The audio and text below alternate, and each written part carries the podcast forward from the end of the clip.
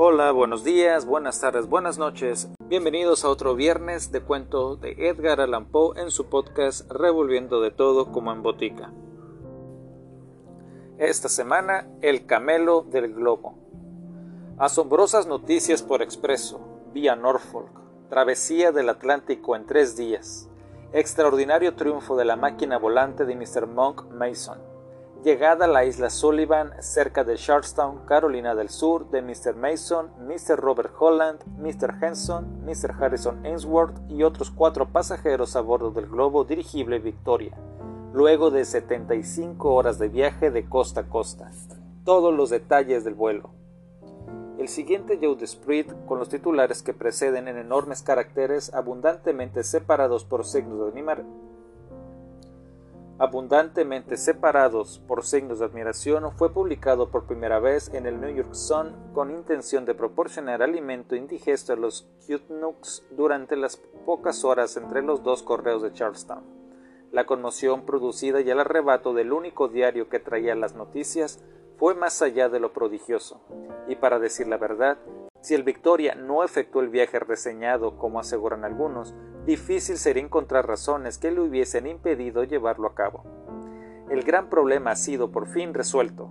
Al igual que la Tierra y el océano, el aire ha sido sometido por la ciencia y habrá de convertirse en un camino tan cómodo como transitado para la humanidad. El Atlántico ha sido cruzado en globo, sin dificultad, sin peligro aparente, con un perfecto dominio de la máquina, y en el periodo inconcebiblemente breve de 75 horas de costa a costa. Gracias a la decisión de uno de nuestros representantes en Charlestown, Carolina del Sur, somos los primeros en proporcionar al público una crónica detallada de este viaje extraordinario efectuado entre el sábado 6 del corriente a las 11 a.m. y el jueves 9 a las 2 p.m.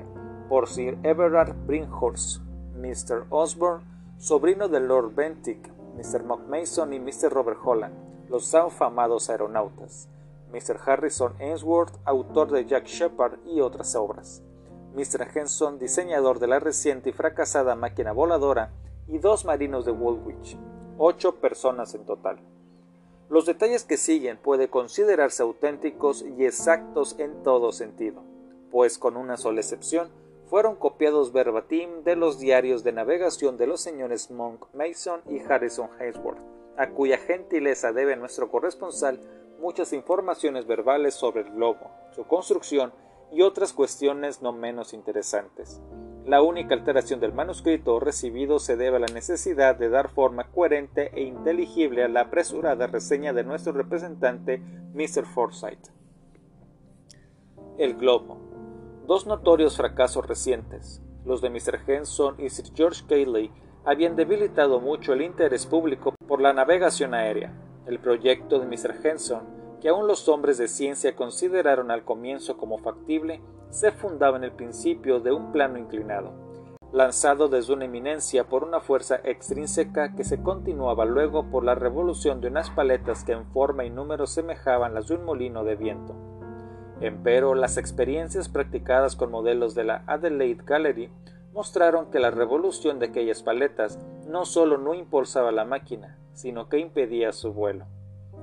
La única fuerza de propulsión evidente era el ímpetu adquirido durante el descenso por el plano inclinado, y este ímpetu llevaba más lejos a la máquina cuando las paletas estaban inmóviles que cuando funcionaban, hecho suficientemente demostrativo de la inutilidad de estas últimas, como es natural, en ausencia de la fuerza propulsora que era al mismo tiempo sustentadora, la máquina se veía obligada a descender.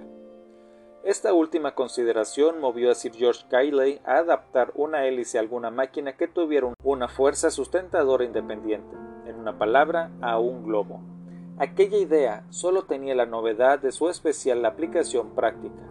Sir George exhibió un modelo en el Instituto Politécnico, el principio propulsor se aplicaba aquí a superficies discontinuas o paletas giratorias. El aparato tenía cuatro paletas, que en la práctica resultaron completamente ineficaces para mover el globo o ayudarlo en su ascensión. El proyecto resultó pues un fracaso completo. En esta coyuntura, Mr. Monk Mason, cuyo viaje de Dover a Wilbur a bordo del globo Nassau provocara tanto entusiasmo en 1837, concibió la idea de aplicar el principio de la rosca o hélice de Arquímedes a los efectos de la propulsión en el aire, atribuyendo correctamente el fracaso de los modelos de Mr. Henson y de Sir George Cayley a la interrupción de la superficie en las paletas independientes.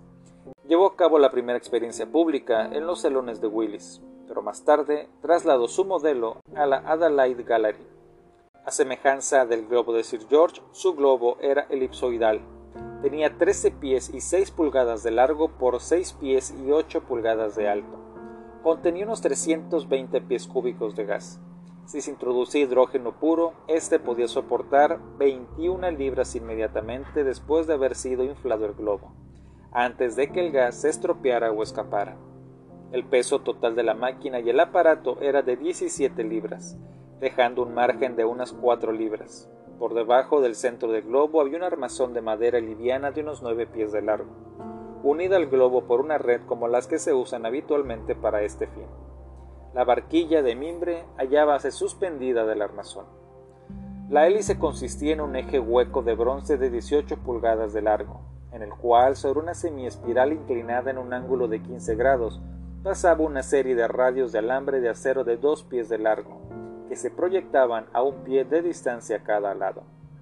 Dichos radios estaban unidos en sus puntos por dos bandas de alambre aplanado, constituyendo así el armazón de la hélice, la cual se completaba mediante un forro de seda impermeabilizada cortada de manera de seguir la espiral y presentar una superficie suficientemente unida.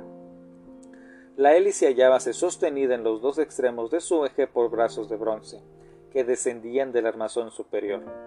Dichos brazos tenían orificios en la parte inferior, donde los pivotes del eje podían girar libremente. De la proporción del eje más cercana a la barquilla salía un vástago de acero que conectaba la hélice con el engranaje de una máquina resorte fijada en la barquilla. Haciendo funcionar este resorte o cuerda se lograba que la hélice girara a gran velocidad, comunicando un movimiento progresivo a la aeronave. Gracias a un timón se hacía tomar a ésta cualquier rumbo. El resorte era sumamente fuerte comparado con sus dimensiones y podía levantar 45 libras de peso sobre un rodillo de 4 pulgadas de diámetro en la primera vuelta, aumentando gradualmente su poder a medida que adquiría velocidad. Pesaba en total 8 libras y 6 onzas.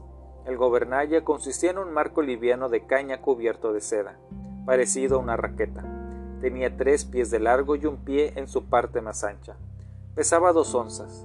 Podía colocárselo horizontalmente haciéndolo subir y bajar, y moverlo a derecha e izquierda verticalmente, con lo cual permitía al aeronauta transferir la resistencia del aire determinada por su inclinación hacia cualquier lado y hacer que el globo se moviera en dirección opuesta.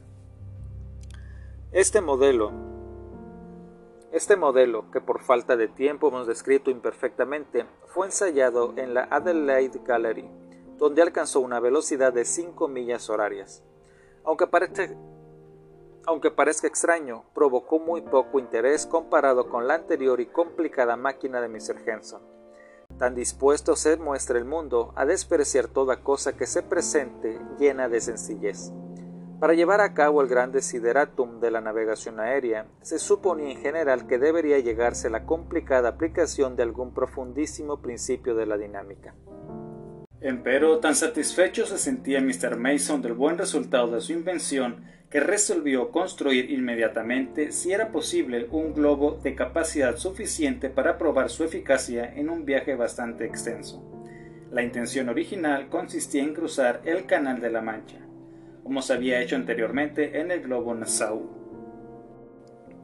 A fin de llevar su proyecto a la práctica, solicitó y obtuvo el patronazgo de Sir Everard Brainshurst y de Mr. Osborne, caballeros bien conocidos por su saber científico y el interés que demostraban por los progresos de la navegación aérea. A pedido de Mr. Osborne, el proyecto fue mantenido en el más riguroso secreto, y las únicas personas al tanto de la ida fueron aquellas que se ocuparon de la construcción de la máquina. Construyóse esta bajo la dirección de los señores Mason, Holland, Brinkshurst y Osborne en la residencia de este último cerca de Penstruthal en Gales.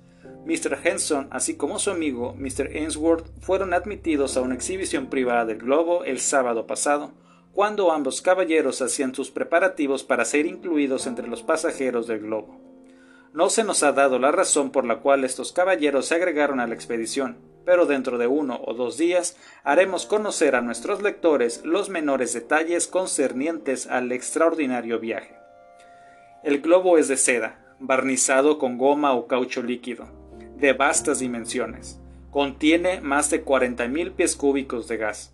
Dado que se utilizó gas de alumbrado en vez de hidrógeno, mucho más costoso, el poder sustentatorio de la aeronave, completamente inflada y poco después, no sobrepasa las 2.500 libras. El gas de alumbrado no solo resulta mucho más barato, sino que es fácilmente obtenible y manejable. Debemos a Mr. Charles Green el uso del gas alumbrado para los fines de la aeronavegación. Hasta su descubrimiento, la inflación de los globos no solo era sumamente cara, sino de incierto resultado. Con frecuencia se empleaban dos o tres días en fútiles tentativas para procurarse suficiente cantidad de hidrógeno para llenar un globo, del cual este gas tiene gran tendencia a escapar debido a su extremada tenuidad y a su afinidad con la atmósfera circundante. Un globo suficientemente impermeable como para conservar su contenido de gas de alumbrado durante seis meses apenas alcanzará a mantener seis semanas una carga equivalente de hidrógeno habiéndose calculado la fuerza de sustentación en 2.500 libras y el peso de todos los viajeros en 1.200, quedaba un excedente de 1.300, de las cuales 1.200 se integraron con lastre, preparado en sacos de diferente tamaño, cada uno con su peso marcado, cordajes, barómetros, telescopios, barriles con provisiones para una quincena, tanques de agua, abrigos, sacos de noche y otras cosas indispensables, incluido un calentador de café que funcionaba por medio de cal viva, evitando así por completo el uso del fuego, justamente considerado como muy peligroso. Todos estos artículos, salvo el lastre y unas pocas cosas, fueron suspendidos del armazón superior. La barquilla es proporcionalmente mucho más pequeña y liviana que la que se había colocado en el primer modelo en escala reducida. Se la construyó de mimbre liviano y es extraordinariamente fuerte a pesar de su frágil aspecto. Tiene unos cuatro pies de profundidad. El gobernalle es mucho más grande que el del modelo, mientras la hélice es bastante más pequeña. El globo está provisto de un ancla con varios ganchos y una cuerda guía. Esta última es de excepcional importancia y requiere algunas palabras explicativas para aquellos lectores que no se hallan al tanto de la misma. Tan pronto el globo se aleja de la Tierra, queda sometido a diversas circunstancias que tienden a crear una diferencia en su peso, aumentando y disminuyendo su fuerza ascensocial. Por ejemplo, en la seda puede depositarse el rocío, hasta pesar varios cientos de libras. Preciso es entonces arrojar lastre, pues de lo contrario la aeronave descenderá. Arrojado el lastre, si el sol hace evaporar el rocío, dilatando al mismo tiempo el gas del globo, éste volverá a ascender. Para impedirlo, el único recurso posible, hasta que Mr. Green inventó la cuerda guía, consistía en dejar escapar un poco de gas por medio de una válvula. Pero la pérdida de gas supone una pérdida equivalente de poder ascensocial. Vale decir que después de un periodo relativamente breve, el globo mejor construido agotará sus recursos y tendrá que descender. Esto constituía hasta entonces el gran obstáculo para los viajes largos. La cuerda guía remedia esta dificultad de la manera más simple que imaginarse pueda. Consiste en una soga muy larga que cuelga de la barquilla, destinada a impedir que el globo varíe de altitud bajo ninguna circunstancia. Si por ejemplo se deposita humedad en la cubierta de seda y la aeronave empieza a descender, no será necesario arrojar lastre para compensar este aumento de peso, sino que bastará soltar la soga hasta que arrastre por el suelo todo lo necesario para establecer el equilibrio. Si por el contrario alguna otra circunstancia ocasionara un aligeramiento del globo y su consiguiente ascenso, se le contrarrestra recogiendo cierta cantidad de soga, cuyo peso se agrega entonces al del globo. En esta forma el aerostato solo subirá y bajará muy poco, y su capacidad de gas y de lastre se mantendrá invariable. Cuando se vuela sobre una superficie líquida hay que emplear pequeños barriles de cobre o madera llenos de una sustancia líquida más liviana que el agua. Dichos barriles flotan y cumplen la misma función que la soga en tierra firme. Otra función importante de esta última consiste en señalar la dirección del globo. Tanto en tierra como en mar, la cuerda arrastra sobre la superficie y por tanto el globo vuela siempre un poco adelantado con respecto a ella. Basta pues establecer una relación entre ambos objetos por medio del compás para establecer el rumbo. Del mismo modo, el ángulo formado por la cuerda con el eje vertical del globo indica la velocidad de éste. Cuando no hay ningún ángulo, o en otras palabras, cuando la cuerda cuelga verticalmente, el aparato se encuentra estacionario. Cuanto más abierto sea el ángulo, es decir, cuanto más adelante se halle el globo con respecto al extremo de la cuerda, mayor será la velocidad y viceversa. Como la intención original consistía en cruzar el Canal de la Mancha y descender lo más cerca posible de París, los viajeros habían tenido la precaución de proveerse de pasaportes válidos para todos los países del continente, especificando la naturaleza de la expedición como en el caso del viaje del Nassau, y facilitándoles la excepción de las formalidades habituales de las aduanas. Acontecimientos inesperados, empero, hicieron inútiles estos documentos. La inflación del globo empezó con la mayor reserva al amanecer del sábado 6 del corriente en el gran patio de Welborough House, residencia de Mr. Onsborn, a una milla de Penstruthal, Gales del Norte. A las once y siete minutos los preparativos quedaron terminados, y el globo se elevó suave pero seguramente en dirección al sur. Durante la primera media hora no se emplearon ni la hélice ni el gobernalle. Transcribimos ahora el diario de viaje según lo recogió Mr. Forsyth de los manuscritos de los señores Mason y Ainsworth. El cuerpo principal del diario es de puño y letra de Mr. Mason, al cual se agrega una postdata diaria de Mr. Ainsworth, quien tienen en preparación y dará pronto a conocer una crónica tan detallada cuanto apasionante del viaje. El diario, sábado 6 de abril. Luego que todos los preparativos que podían resultar molestos quedaron terminados durante la noche, empezamos la inflación al alba. Una espesa niebla que envolvía los pliegues de la seda y no nos permitía disponerla debidamente atrasó esta tarea hasta las once de la mañana.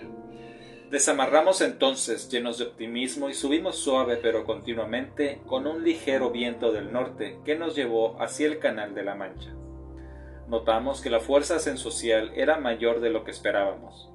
Una vez que hubimos remontado, sobrepasando la zona de los acantilados, los rayos solares influyeron para que nuestro ascenso se hiciera aún más rápido. No quise, sin embargo, perder gas en esta temprana etapa de nuestra aventura y decidimos seguir subiendo. No tardamos en recoger nuestra cuerda guía, pero aún después que hubo dejado de tocar tierra, seguimos subiendo con notable rapidez. El globo se mostraba insólitamente estable y su aspecto era magnífico. Diez minutos después de salir, el barómetro indicaba quince mil pies de altitud. Teníamos un tiempo excelente y el panorama de las regiones circundantes, uno de los más románticos vistos desde cualquier lado, era ahora particularmente sublime. Las numerosas y profundas hondanadas daban la impresión de lagos, a causa de los densos vapores que las llenaban, y los montes y picos del sudeste amontonados en inextricable confusión, sólo admitían ser comparados con las gigantes ciudades de las fábulas orientales. Nos acercábamos rápidamente a las montañas meridionales, pero estábamos lo bastante elevados como para franquearlas sin riesgo. Pocos minutos después, las sobrevolamos magníficamente. Tanto Mr. Ainsworth como los dos marinos se sorprendieron de su aparente pequeñez vistas desde la barquilla ya que la gran altitud de un globo tiende a reducir las desigualdades de la superficie de la Tierra hasta dar la impresión de una continua llanura. A las once y media, derivando siempre hacia el sur, tuvimos nuestra primera visión del canal de Bristol. Quince minutos más tarde, los rompientes de la costa se hallaban debajo de nosotros e iniciábamos el vuelo sobre el mar. Resolvimos entonces soltar suficiente gas como para que nuestra cuerda guía con las boyas atadas al extremo tomara contacto con el agua. Hizóse así de inmediato iniciamos un descenso gradual. Veinte minutos más tarde, nuestra primera boya tocó el agua y cuando la segunda estableció a su vez contacto, quedamos a una altura estacionaria. Todos estábamos ansiosos por probar la eficacia del gobernalle y de la hélice, y los hicimos funcionar inmediatamente a fin de acentuar el rumbo hacia el este, en dirección a París. Gracias al timón no tardamos en desviarnos en ese sentido, manteniendo el rumbo casi en ángulo recto con el del viento. Luego hicimos funcionar el resorte de la hélice y nos regocijamos muchísimo al comprobar que nos impulsaba exactamente como queríamos. En vista de ello lanzamos nueve hurras de todo corazón y arrojamos al mar una botella conteniendo un pergamino donde se describía brevemente el principio de la invención. Apenas habíamos terminado de expresar nuestro contento cuando un accidente inesperado nos descorazonó muchísimo. El vástago de acero que conectaba el resorte con la hélice se salió bruscamente de su lugar en la barquilla, a causa de un balanceo de la misma ocasionado por algún movimiento de uno de los marinos que habíamos embarcado con nosotros, y quedó colgando lejos de nuestro alcance, tomado en el pivote del eje de la hélice. Mientras tratábamos de recuperarlo, y nuestra atención se hallaba por completo absorbida en esto, nos tomó un fortísimo viento del este que nos llevó con fuerza creciente rumbo al Atlántico. Pronto nos encontramos volando a un promedio que ciertamente no era inferior a 50 o 60 millas por hora, tanto que llegamos a la altura del Cape Clear, situado a unas 40 millas al norte, antes de haber asegurado el vástago y tener una idea clara de lo que ocurría. Fue entonces cuando Mr. Ainsworth formuló una propuesta extraordinaria, pero que en mi opinión no tenía nada de irrazonable o de quimérica, y que fue inmediatamente secundada por Mr. Holland. Quiero decir que aprovecháramos la fuerte brisa que nos impulsaba y en lugar de retroceder rumbo a París, hiciéramos la tentativa de alcanzar la costa de Norteamérica, la cual, cosa rara, solo fue objetada por los dos marinos. Pero como estábamos en mayoría, dominamos sus temores y decidimos mantener resueltamente el rumbo. Seguimos, pues, hacia el oeste, pero como el arrastre de las boyas demoraba nuestro avance y teníamos perfecto dominio sobre el globo, tanto para subir como para bajar, empezamos por desprendernos de cincuenta libras de lastre, y luego, por medio de un cabestrante, recogimos la cuerda hasta conseguir que no tocara la superficie del mar. Inmediatamente notamos el efecto de esta maniobra pues aumentó nuestra velocidad y como el viento acreciera, volamos con una rapidez casi inconcebible. La cuerda guía flotaba detrás de la barquilla como un gallardete en un navío. De más está decir que nos bastó poquísimo tiempo para perder de vista la costa. Pasamos sobre cantidad de navíos de toda clase, algunos de los cuales trataban de navegar a la polina, pero en su mayoría se mantenían a la capa.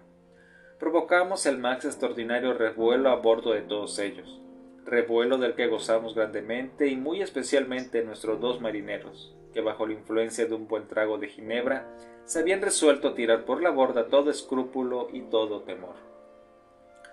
Muchos de aquellos barcos nos dispararon salvas, y en todos ellos fuimos saludados con sonoros hurras, que oíamos con notable nitidez, y saludos con gorras y pañuelos. Continuamos en esta forma durante todo el día sin mayores incidentes, y cuando nos envolvieron las sombras de la noche, calculamos grosso modo la distancia recorrida, encontrando que no podía bajar de 500 millas y probablemente las excedía por mucho. La hélice funcionaba continuamente y sin duda ayudaba en gran medida a nuestro avance. Cuando se puso el sol, el viento se convirtió en un verdadero huracán, y el océano era perfectamente visible a causa de su fosforescencia. El viento sopló del este toda la noche dándonos los mejores augurios del éxito. Sufrimos muchísimo a causa del frío, y la humedad atmosférica era harto desagradable. Pero el amplio espacio en la barquilla nos permitía acostarnos, y con ayuda de nuestras capas y algunos colchones pudimos arreglarnos bastante bien. Postdata, por Ainsworth. Las últimas nueve horas han sido indiscutiblemente las más apasionantes de mi vida. Imposible imaginar nada más exaltante que el extraño peligro, que la novedad de una aventura como esta. Quiera Dios que triunfemos. No pido el triunfo por la mera seguridad de mi insignificante persona, sino por el conocimiento de la humanidad y por la grandeza de semejante triunfo. Sin embargo, la hazaña es tan practicable que me asombra que los hombres hayan vacilado hasta ahora en intentarla. Basta con que una galerna como la que ahora nos favorece arrastre un globo durante cuatro o cinco días, y estos huracanes suelen durar más, para que el viajero se vea fácilmente transportado de costa a costa. Con un viento semejante el vasto Atlántico se convierte en un mero lago. En este momento lo que más me impresiona es el supremo silencio que reina en el mar por debajo de nosotros, a pesar de su gran agitación. Las aguas no hacen oír su voz a los cielos. El inmenso océano llameante se retuerce y sufre su tortura sin quejarse. Las crestas montañosas sugieren la idea de innumerables demonios gigantescos y mudos, que luchan en una imponente agonía. En una noche como esta, un hombre vive, un siglo entero de vida ordinaria, y no cambiaría yo esta arrebatadora delicia por todo ese siglo de vida común. Domingo 7. Diario de Mr. Mason. A las diez de la mañana, la galerna mainó hasta convertirse en un viento de ocho o nueve nudos, con respecto a un barco en alta mar, llevándonos a una velocidad de unas treinta millas horarias. El viento ha girado considerablemente hacia el norte, y ahora, a la puesta del sol, mantenemos nuestro rumbo hacia el oeste, gracias al gobernalle y a la hélice, que cumplen sus tareas de manera admirable. Considero que mi mecanismo ha tenido el mejor de los éxitos, y la navegación aérea hacia cualquier rumbo, y no a merced de los vientos, deja de ser un problema. Cierto es que no hubiéramos podido volar en contra del fuerte viento de ayer, pero en cambio, ascendiendo, hubiésemos escapado de su influencia de haber sido ello necesario. Estoy convencido de que con ayuda de la hélice podríamos avanzar contra un viento bastante intenso. A mediodía alcanzamos una altura de 25.000 pies, luego de arrojar lastre. Buscábamos una corriente de aire más directa, pero no hallamos ninguna tan favorable como la que seguimos ahora. Tenemos abundante provisión de gas para cruzar este insignificante charco, aunque el viaje nos lleve tres semanas. El resultado final no me inspira el más mínimo temor. Las dificultades de la empresa han sido extrañamente exageradas y mal entendidas. Puedo elegir mi viento más favorable, y en caso de que todos los vientos fuesen contrarios, la hélice me permitiría seguir adelante. No ha habido ningún incidente digno de mención. La noche se anuncia muy serena. Postdata, por. Ainsworth. Poco tengo que anotar, salvo que para mi sorpresa, a una altura igual a la del Cotopaxi no he sentido ni mucho frío ni dificultad respiratoria o jaqueca. Todos mis compañeros coinciden conmigo. Tan solo Mr. Osborne se quejó de cierta opresión en los pulmones, pero pronto se le pasó. Hemos volado a gran velocidad durante el día y debemos hallarnos a más de la mitad del Atlántico. Pasamos sobre veinte o treinta navíos de diversos tipos y todos ellos se mostraron jubilosamente asombrados. Cruzar el océano en globo no es, después de todo, una hazaña tan ardua. Omne ignotum pro magnifico. Detalle interesante. A 25.000 pies de altura el cielo parece casi negro y las estrellas se ven con toda claridad. En cuanto al mar no aparece convexo, como podría suponerse, sino total y absolutamente cóncavo. Lunes 8. Diario de Mr. Mason. Esta mañana volvimos a tener algunas dificultades con la varilla de la hélice que deberá ser completamente modificada en el futuro para evitar accidentes serios.